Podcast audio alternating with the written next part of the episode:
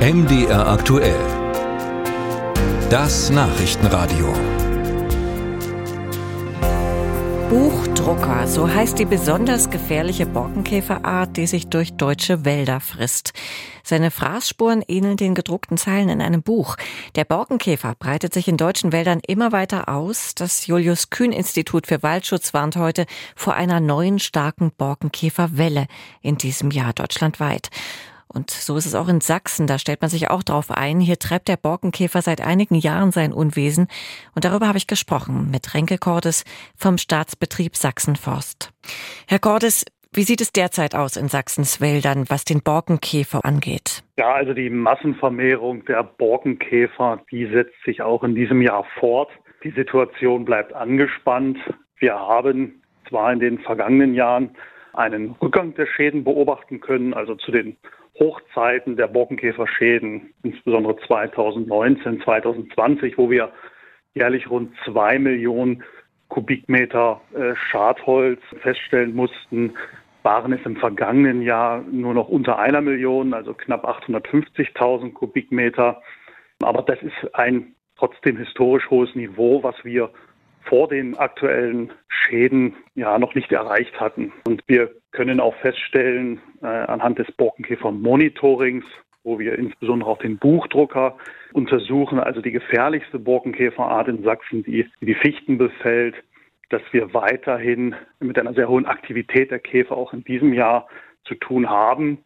Allerdings mit sehr großen regionalen mhm. Unterschieden. Welche Regionen sind denn am stärksten betroffen? Ja, also wir haben sowohl Regionen, ähm, wo das Ganze zurückgeht, ähm, sowohl die Schäden als mhm. auch die Käferaktivität.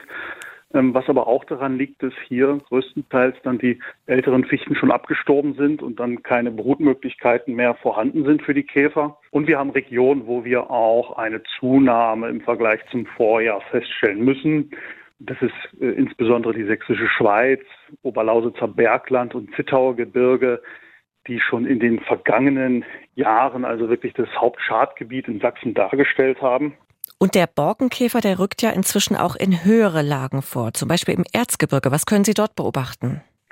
Ja, wir stellen also fest, dass wir auch in den höheren Lagen über 600 Metern zunehmend Käferaktivität vorhanden ist und auch die Schäden steigen.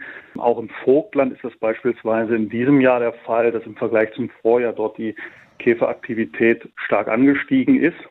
Aber hier bewegen wir uns noch auf einem deutlich geringeren Niveau als in den Schadschwerpunktgebieten, beispielsweise in der Oberlausitz. Wie können Sie als Sachsenforst denn gegen die Schädlinge vorgehen? Das geschieht vor allem erstmal, indem man das feststellt, ob jetzt frischer Befall ist. Wenn der festgestellt wurde, dann muss man umgehend handeln. Die Bäume müssen gefällt werden und aus dem Wald transportiert werden oder im Wald unschädlich gemacht werden, sodass die Käfer, die sich jetzt unter der Rinde vermehren, nicht ausfliegen können und dann neue Bäume mhm. befallen. Können. Das heißt, mit Insektiziden muss gearbeitet werden? Nein, da gibt es also ein ganzes Maßnahmen-Set. Also die bevorzugte Variante ist, das Holz gleich abzufahren außerhalb des Waldes. Die Käfer können nicht ewig weit fliegen. Das ist so bei 500 Meter Abstand. Weiter können die nicht wegfliegen in der Regel.